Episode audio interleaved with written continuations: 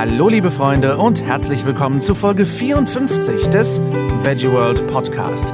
Ich bin der Lars und liefere euch wie jeden Montag Tipps, Infos und Interviews rund um das Thema Vegan.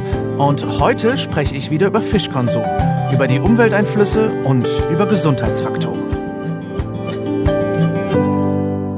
Schön, dass ihr eingeschaltet habt, ihr Lieben.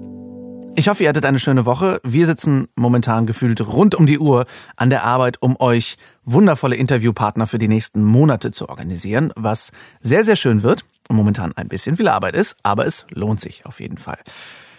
Ich spreche heute in Teil 2 unserer Fischfolge über die Umwelteinflüsse und die gesundheitlichen Faktoren und Folgen unseres weltweiten Fischkonsums. Und da habe ich heute einen kleinen Bonus für euch, denn ich hatte gestern spontan die wundervolle Möglichkeit, ähm, nicht nur Sophia Hoffmanns neues Buchcover zu fotografieren für ihr neues Kochbuch, was Anfang 2019 rauskommt. Darüber werde ich auf jeden Fall auch noch berichten, sondern ich habe die äh, Chance auch genutzt, dass ich schon mal spontan in Berlin bin und habe Nico Rittenau vors Mikro gezerrt und äh, der lässt sich aber auch ganz gerne äh, ans Mikro zerren, weil er immer super gute und wichtige Sachen zu erzählen hat. Und er liefert euch auch heute zusätzlich zu meinen bescheidenen Recherchen noch ein klotzgeballtes Wissen über wichtige Faktoren und Nährstoffe, was Fisch oder eben auch fischfreie Ernährung angeht. Also, ohne um den heißen Brei herumzureden, weiter geht's mit dem Thema Fisch und den Umwelteinflüssen. Aber was ist eigentlich mein Problem mit Fischerei? Ich meine, es gibt doch nachhaltig gefischte Fische oder etwa nicht. Und das äh, grenzt ja schon an äh, Zungenbrecher. Ähm, schließlich haben, wie ich letzte Woche erzählt habe, WWF und Greenpeace Apps rausgebracht, mit denen man nachhaltig gefischte Fischprodukte überprüfen kann oder etwa nicht. Ich habe mich da ganz schön dran aufgehängt und habe nochmal nachgeschaut, was nachhaltige Fischerei eigentlich bedeutet. Wie wird nachhaltiges Fischen eingestuft und überwacht? Es gibt einen UN-Beschluss von 2006, der das ganze Problem der nachhaltigen Fischerei ganz einfach ähm, klären soll. Und ich lese euch den einmal auf Englisch vor, dann erkläre ich ihn euch auf Deutsch. Observers have collected data on fish discarded at sea by most vessels. Also Beobachter haben Daten ähm, eingefangen über die meisten Fischerboote weltweit, die Fisch wieder zurück ins Meer schmeißen. Fishermen are required to properly release, to the extent practical, unharmed sharks, billfishes, dorado, and other non-targeted species, including sea turtles, and to receive some training in release methods. Was bedeutet das? Fischerleute, äh, ich sage jetzt mal nicht Fischermänner, sondern äh, Fischer sind dazu angehalten, Fische, wenn es, solange es praktisch ist, praktikabel ist, ähm, wieder loszulassen und ins Meer zu schmeißen. Und zwar äh, ungeschädigt, also unharmed, also ungeschädigte Fische wie zum Beispiel Doraden, Haie und andere Nicht-Zielfische, zum Beispiel auch äh, Schildkröten. Aber was genau bedeutet das? Ähm, diese Fischer sollen some Training, also etwas Training in diesen Methoden bekommen und ähm, sie sind required, also sie sollen das machen. Und ähm, wer überprüft das? Es gibt gar nicht genug Überprüfungsmethoden, gar nicht genug Überprüfungsstellen, nicht genug Überprüfungsschiffe, um die vier Millionen Fischerboote weltweit zu überprüfen, ob sie das machen. Und ähm, sie sollen das tun, aber sie sind nicht wirklich ähm, durch ein Gesetz dazu angehalten, dass sie das müssen. Und es gibt keinerlei Strafen dafür, wenn sie es nicht tun.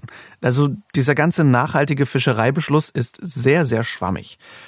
Und selbst Meeresbiologen geben zu, dass wir so wenig über die Meere wissen, dass eine nachhaltige Menge an Fisch und Fischfang eine reine Spekulation ist. Wir wissen gar nicht genau, wie viele Fische es überhaupt gibt und wir können nur ganz begrenzt sagen, was eigentlich alles an Fischen da ist und was gefangen wird. Das Einzige, was wir sagen können, ist, wie wenige überhaupt von denen, die wir kennen, noch da sind. Alle 17 Hauptfischgründe, die es weltweit gibt, die nennen sich Hauptfischgründe, sind überfischt oder kurz vor dem Kollaps. Alle 17. Zwei Beispiele dafür sind die Grand Banks bei Neufundland und die George Banks vor Neuengland, beide früher die ertragreichsten der Welt. Heute sind nur noch jeweils ein Prozent der Fische in diesen Fischgründen übrig. Ein Prozent. Laut der Food and Agriculture Organization FAO sind weltweit 85 Prozent aller Fischarten entweder ausgebeutet oder völlig erschöpft. Weltweit, wie eben schon gesagt, vier Millionen Fischerboote fangen täglich das Dreifache von dem, was als nachhaltig gilt, wobei, wie gesagt, das nachhaltig geltende gar nicht genau festgelegt werden kann. Ein Drittel aller Fische weltweit wird zu Fischmehl verarbeitet, um die wachsenden Zahlen an Zuchtfischen zu ernähren. Es gibt auch ein wunderschönes Beispiel, das ich gefunden habe, der Roth Sea Toothfish, ähm, von dem jedes Jahr mehr als 5000 Tonnen offiziell und äh, viele tausend Tonnen mehr davon illegal gefischt werden. Dieser Fisch gilt als nachhaltig fischbar. Der ist so eingestuft, während die Wissenschaft weder weiß, wo diese Spezies brütet und bis vor ein paar Jahren noch nicht einmal ein Jungfisch davon gesehen wurde. Wir wissen fast nichts über diesen Fisch, aber das hält uns nicht davon ab, ihn als nachhaltig fischbar einzustufen. Die Gesundheit der Korallenriffe hängt stark mit den Lebewesen zusammen, die von ihnen leben und die dort leben. Unter anderem äh, mit Haien, von denen jedes Jahr, ich habe es letzte Woche schon erzählt, weltweit 100 Millionen Haie getötet werden, als Zielfisch oder als Beifang. Das sind drei Haie pro Sekunde. Ein Drittel aller Haiarten ist schon kurz vor der Ausrottung. 40 Millionen Haie werden die Flossen abgeschnitten, sie werden ohne Flossen wieder ins Meer zurückgeworfen für Haifischflossensuppe. Und wenn wir jetzt sagen, na gut, ich esse ja keine Haifischflossensuppe, 60 Millionen Haie landen in den Fischernetzen im Beifang. 90 Prozent der Erderwärmung seit den 1960ern wurde in den Meeren gespeichert, die sich konstant weiter erwärmen. Und Tierhaltung von Landtieren erwärmt und übersäuert die Weltmeere. Der Säuregehalt ist um 30 Prozent weltweit gestiegen. Nitratbelastung der Böden und die ähm, Abschwemmungen des sogenannten Topsoils, also des, des Oberbodens, ähm, haben zu über 500 nitratverseuchten Todeszonen weltweit geführt mit insgesamt über 95.000 Quadratmeilen Fläche, in denen keinerlei Leben mehr herrscht. Die Korallenriffe, die ich eben erwähnt habe, ähm, sind stark geschrumpft. Das Great Barrier Reef seit 1985 um die Hälfte. Während die meisten denken, dass das der Klimawandel ist, der damit zu tun hat, ähm, der Grund ist die Überfischung. Man hat zum Beispiel ein, ähm, ein Gegenbeispiel mit dem Riff bei den Queens Islands südlich von Kuba. Das sieht noch aus wie vor tausenden von Jahren. Und hier ist das Fischen verboten. Es spielen mit Sicherheit viele Faktoren da rein, aber Fischen und Überfischung ist ein sehr, sehr großer Faktor hier. 49 Prozent aller weltweit verzehrten Fische kommen aus der Aquakultur oder den Fischfarmen. Also fast die Hälfte. Asien produziert davon 91 Prozent, China allein 60 Prozent. 60 Prozent aller Fischfarmen sind landbasiert und nicht im Meer stationiert. Fischfutter besteht zumeist aus anderen Fischen, die mit einer Rate von bis zu 20 zu 1 gefangen und verfüttert werden. Es braucht also bis zu 20 Fischkalorien, um eine einzige Fischkalorie für einen Speisefisch für uns herzustellen. Das ist, als müssten wir für jeden Meter, den wir vorwärts kommen wollen, 20 Meter weit gehen. Das klingt nicht sehr effizient, oder? Kommen wir noch mal kurz zum Thema Beifang. Denn für jedes Kilogramm Fisch landen 5 Kilogramm Beifang in den Netzen der Fischer. Bei Shrimps sind es bis zu 20 Kilogramm Beifang pro 1 Kilogramm Krabben, die dann wiederum für Fischfutter größtenteils benutzt werden. Und ähm, das ist ein Zyklus, der ganz und gar nicht nachhaltig ist und definitiv nicht als nachhaltig gelten sollte. Das Thema Plastik ist in der Fischerei auch ein großer Faktor. Der Great Pacific Garbage Patch, also die weltweit größte im Meer schwimmende Plastikmüllinsel, besteht laut einer neuen Studie des wissenschaftlichen Teams von Bojan Slat zu 46 Prozent aus Fischereimaterialien. Also aus Netzen, Fangleinen, Körben, Austernfallen und so weiter. Das sind über 36.000 Tonnen Plastik, die sich allein in dieser Insel zusammengefunden haben. Erschreckenderweise haben die Wissenschaftler sogar mit der Hälfte davon gerechnet, da 20 Prozent Müll aus der Fischindustrie global als akzeptabel gelten. Über 800 Kilometer Fischernetze und Fangleinen jedes Jahr seit 30 Jahren landen im Meer, in denen sich jedes Jahr ca. 100.000 Tiere verfangen und darin verletzen oder verenden. 800 Kilometer Fischernetze und Fangleinen jedes Jahr. Nicht insgesamt, jedes Jahr. Das alles sind Faktoren, die meiner Meinung nach nicht dafür sprechen, dass Fischerei als nachhaltig gelten darf. Es recht nicht, wenn wir mit unserer Weltbevölkerung bis 2050 weiterhin wachsen und prognostiziert bis zu neun Milliarden Menschen werden. Da werden wir bis zu vier weitere Erden brauchen, bis zu diesem Punkt, um uns in irgendeiner Form weiter so zu ernähren, wie wir es jetzt tun. Kommen wir zum gesundheitlichen Faktor des Fischs. Fisch gilt ja als sehr gesund insgesamt. Ähm, Ich bin bei meinen Recherchen auf einige Faktoren gestoßen, die dagegen sprechen, äh, dass Fisch gesund ist und ich habe, wie gesagt, auch Nico Rittenau eingeschaltet, der euch danach auch noch was dazu erzählen wird. Zunächst einmal enthält kein einziger Fisch Ballaststoffe, Antioxidantien oder sekundäre Pflanzenstoffe, so wie wir das in natürlich Pflanzenkost finden.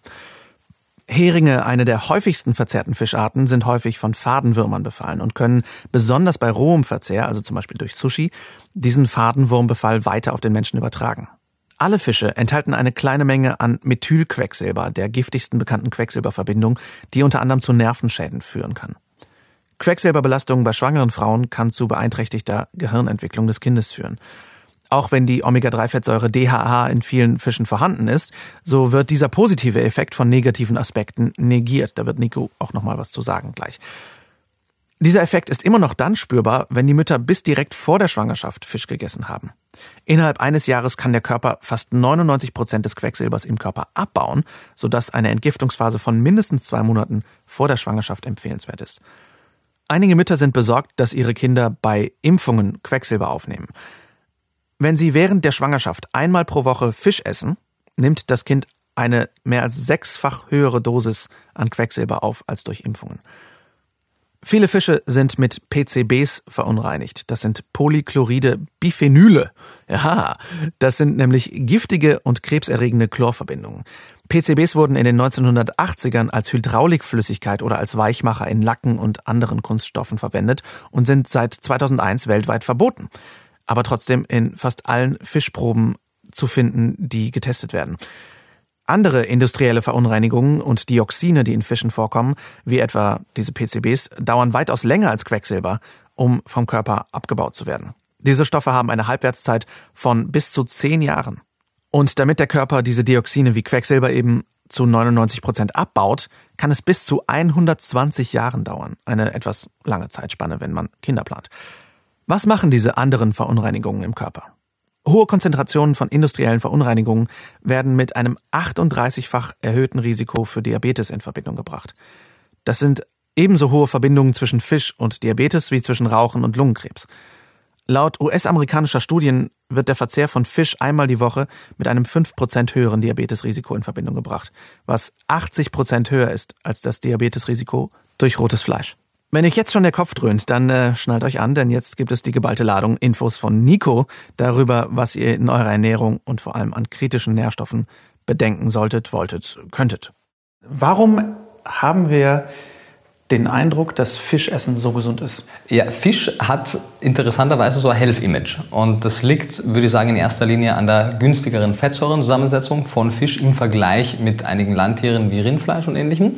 Das heißt, im Gegensatz zu vielen Landtieren haben Fische mehrfach ungesättigte Fettsäuren, allen voran die Omega-3-Fettsäuren, von denen wir wissen, dass sie wichtig sind für die Entwicklung des Gehirns, für die Aufrechterhaltung der kognitiven Fähigkeiten und die Fettsäuren EPA, Eicosapentaensäure, auch wichtig für die Herzgesundheit oder generell die Gefäßgesundheit.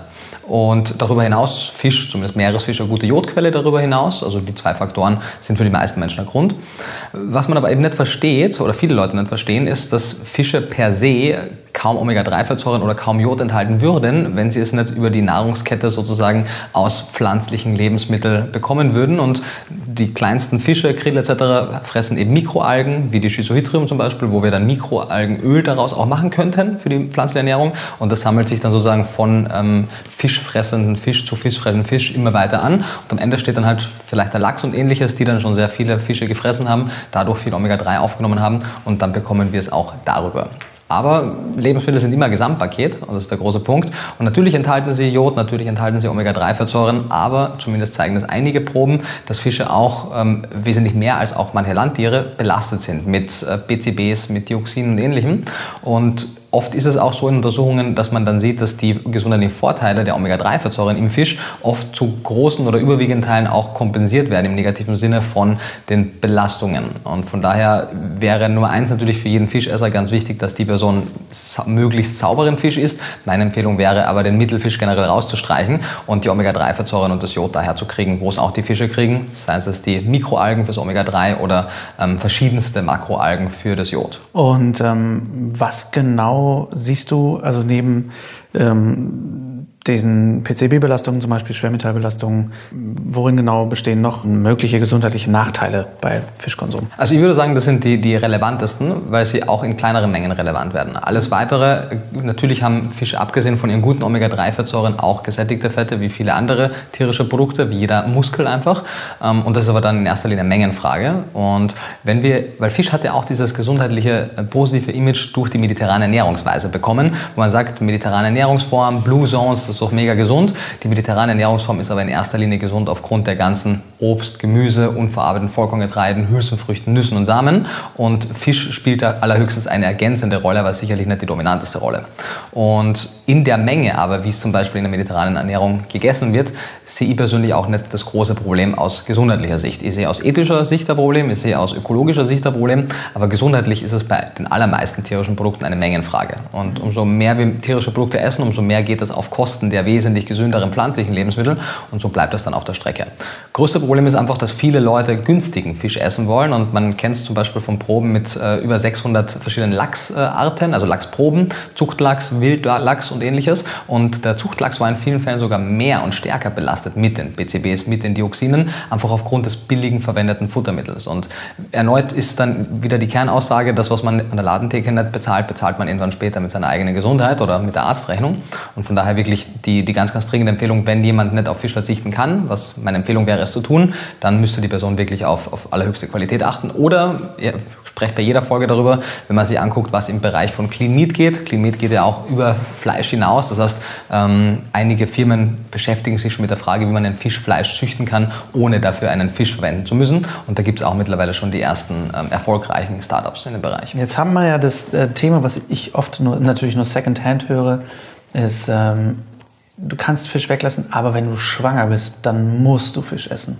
Sonst passiert irgendwas Undefiniertes, ganz Schlimmes. Mhm. Ja, also, und das ist ein wichtiger Punkt auch zu verstehen, und da sollte man auch bei der veganen Ernährung jetzt nicht einfach darüber hinwegsehen. Wenn man ein tierisches Produkt, wie zum Beispiel den Fisch weglässt, dann muss man dafür Sorge tragen, dass man vor allem diese zwei kritischen Nährstoffe, das Jod und die Omega-3-Fettsäuren, über andere pflanzliche Quellen zuführt. Und warum du jetzt von der Schwangerschaft sprichst, hängt vermutlich damit zusammen, dass die Gehirnentwicklung des Kindes sehr stark von der, einer guten äh, Zufuhr von diesen langkettigen Omega-3-Fettsäuren, EPA, DHA, Eicosapentaensäure und Docosahexaensäure abhängt.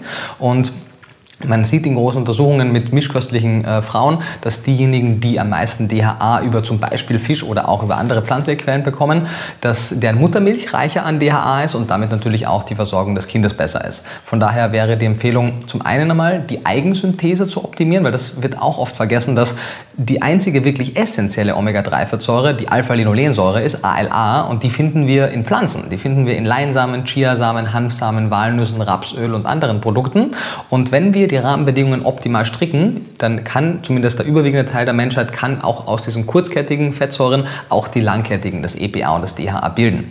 Ähm, das heißt, Nummer eins, jede vegan lebende Person sollte sicherstellen, dass sie auf täglicher Basis Leinsamen, Leinöl, Walnüsse und ähnliches isst.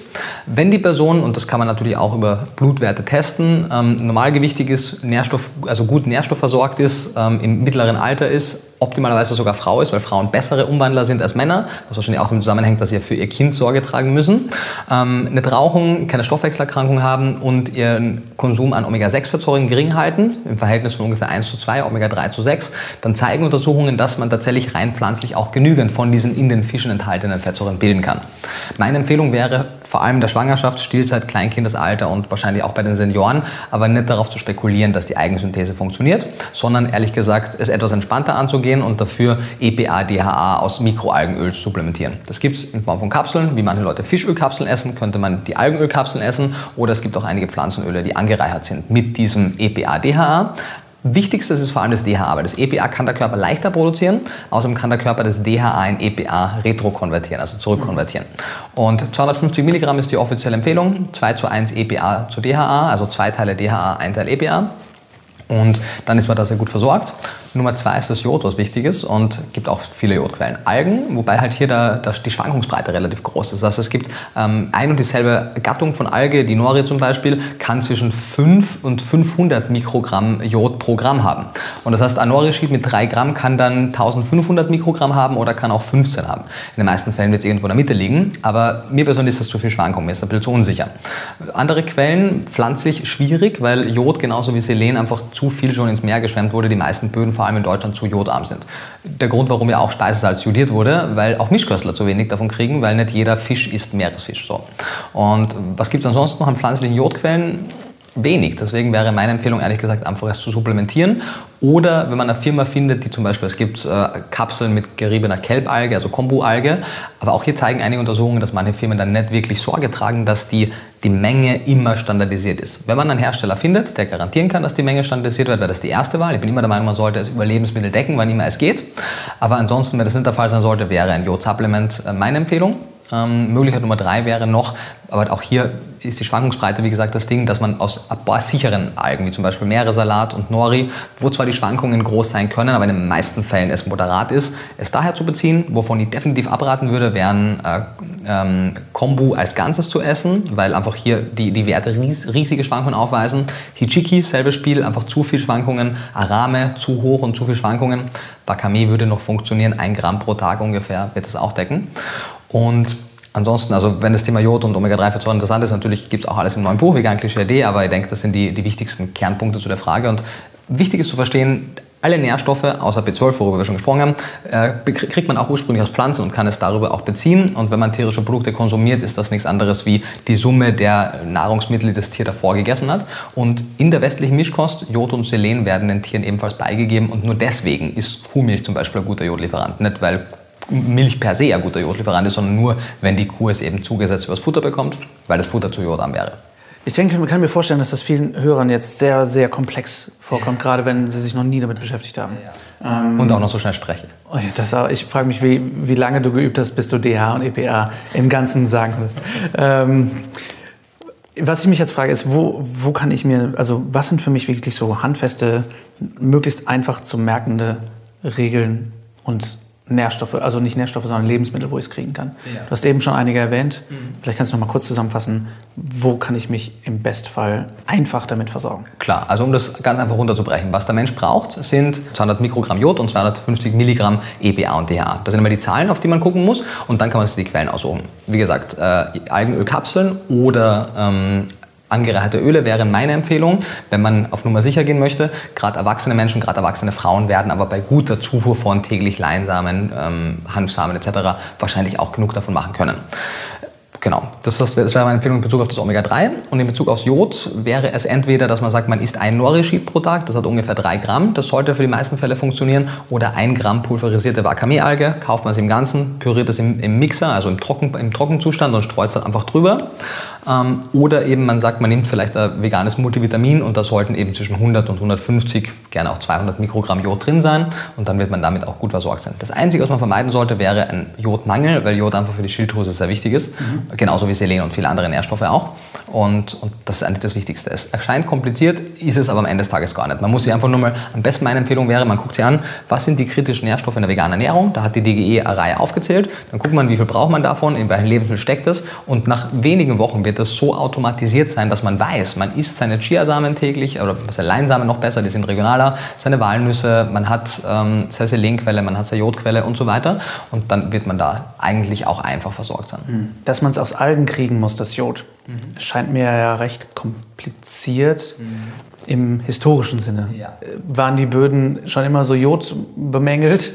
Ja. Oder wo haben wir früher unser Jod herbekommen? Oder ja. haben Menschen historisch gesehen einfach schon immer einen Jodmangel? Ja, also ich bin äh, kein Evolutionsbiologe und auch mhm. kein Historiker generell, aber zumindest unter den Daten, die ich gesehen habe, war tatsächlich äh, die, die Rate an Kopfbildungen sehr hoch noch vor 150 Jahren. Und erst durch die Jodierung des Speisesalzes, äh, vor Deutschland war das sehr spät, Amerika, Schweiz war das schon früher, was sagen wir jetzt mal in den letzten 30 bis 80 Jahren so in den Dreh herum, ähm, hat sich das wesentlich verbessert. Also das ist eine der wichtigsten Interventionen gewesen, auch wenn es kritikwürdig ist, auch das Jodhalt. Es gibt zu viel Jod, es gibt viele Sachen, die man auch hier differenziert betrachten muss, aber am Ende des Tages überwiegen bei der Jodierung des Speisesalzes die Vorteile den, den Nachteilen bei Weitem. Und die Frage eben evolutionär, zum einen, wie du richtig sagst, es kann gut sein, dass wir in vielen Fällen nicht optimal versorgt waren. Ähm, wir wurden auch einfach nicht so alt damals, muss man sagen. Und zum Zweiten ist es so, nach meinen Nachforschungen, das Hauptproblem, dass im Boden ja grundsätzlich Mineralstoffe ausreichend drinnen wären, aber einige wie Jod und Selen werden offensichtlich leichter oder vermehrt auch über, über Regen und Niederschlag mehr ins Meer oder in andere Flüsse übertragen. Und so ist sozusagen maritime Lebensmittel immer die besseren Quellen gewesen. Die in vielen Fällen ja auch schon sehr lange Teil der menschlichen Ernährung sind, Fisch, Algen etc. schon sehr lange, aber natürlich die im Landesinnere gelebt haben. Vielleicht hatten sie Glück und hatten jodreiche Böden, dann sind ja auch die meisten Pflanzen jodhaltig genug mhm. und natürlich auch alle Tiere. Ansonsten kann es gut sein, dass ein großer Teil der Menschheit in vergangenen Jahrhunderten nicht optimal versorgt war. Die hatten auch andere Probleme, muss man sagen. Das eine oder andere. ähm, äh, eine letzte Frage habe ich, und zwar der, das Verhältnis zwischen Omega-3 und Omega-6-Fettsäuren. Warum ist das so wichtig? Ja, ist eine wichtige Frage. Äh, eine Sache noch, vielleicht davor noch kurz zu der Schwierigkeit der veganen Ernährung. Man muss auch immer, finde ich, dazu äh, sagen und auch den Kontext verstehen, dass es in der mischköstlichen Ernährung genauso schwierig wäre, wenn zum Beispiel der deutsche Staat nicht so viel Mühe auf sich nehmen würde, das zu korrigieren. Weil, wie gesagt, diese Jodierung des Speisesalzes oder die Jodierung des Tierfutters, da übernimmt einfach der Staat das Denken für die Menschen. Mhm. Wenn man aber sagt, ich esse kein Jodsalz oder esse keine tierischen Produkte, plötzlich bleibt die Verantwortung beim Menschen selber und die müssen wir halt jetzt übernehmen, solange es nicht mehr gibt. Und zu deiner eigentlichen Frage, die überaus wichtig wichtig ist, weil die meisten Menschen generell und auch viele Veganer im Speziellen ein schlechtes Verhältnis von Omega-3 zu 6 haben. Was daran liegt, dass eins der häufigst verwendeten Öle, das Sonnenblumenöl, Stück weit auch das Maiskeimöl, Stück weit auch das Distelöl, zwar kein ungesundes Öl ist, aber sehr viel Omega-6, sehr wenig Omega-3 hat. Sonnenblumenöl beispielsweise, natürlich sortenabhängig, aber irgendwas zwischen 1 zu 300, 1 zu 400. Also wow. so in dem Dreh bewegen wir uns da. Und es sollte, wie gesagt, bei 1 zu 2 bis 1 zu 5 sein. Und das heißt, wir müssen jede Menge Omega-3-haltige Lebensmittel essen, um das auszugleichen. Und du siehst ja Pflanzen, also Sonnenblumenöl in pflanzlichen Aufstrichen, in vielen Pflanzenmehlsorten, in, selbst in Suppenpulver ist es drin und in so vielen anderen Produkten. Und deswegen haben die meisten Menschen einfach einen Überschuss. Und gleichzeitig essen sie zu wenig Omega-3 aus Hanfsamen, Chiasamen, Leinsamen, Walnüssen etc. Und was es macht, ähm, zu gewissen Grad ist, ist das Verhältnis wichtig, weil sich beide Fettsäuren, ALA, die Omega-3-Fettsäure und LA, die Linolsäure, Linoleic Acid, ähm, das gleiche Enzymsystem teilen, um sich umzuwandeln. Und wenn sehr viel vom einen da ist, dann wird nicht genug vom anderen umgewandelt. Und die, die, die Linolsäure wird von Enzymsystemen zur sogenannten Arachidonsäure umgewandelt, was egal ist, wie es heißt, aber das ist eine entzündungsförderliche, gefäßverengende Fettsäure mhm. und die langkettige Omega-3-Fettsäure, EPA und DHA, die wirken genau gegensätzlich, also entzündungshemmend und gefäßerweiternd. Und wie die Namen schon sagen, wenn wir zu wenig Gefäßerweiternde haben, zu wenig entzündungshemmende, dann können inflammatorische Prozesse entstehen und das wird man merken, wenn man zum Beispiel Entzündungsmarker wie das CRB misst und dann kann das einer von vielen Gründen sein. Das Schwierigere ist aber, wenn man schon das Vor vorgefertigt ist. Also wenn man in tierischen Produkten die Arachidonsäure isst, die man in Schweinefleisch hat, in einigen ähm, Eierprodukten hat, dann wirkt das wesentlich entzündungsfördernder, als wenn man die Omega-6-Fettsäuren aus Pflanzenölen zum Beispiel nimmt. Aber trotzdem, am Ende des Tages ist die Empfehlung, weniger von denen zu essen, einfach zu Hause die ganz streichen. Anstatt Sonnenblumenöl, anstatt Maiskeimöl, lieber Olivenöl, lieber Rapsöl und ähnliches und auf die anderen verzichten, weil wenn wir unterwegs sind, kriegen wir eh genug davon. Und eben die Omega-3-Lieferanten auf täglicher Basis einbauen.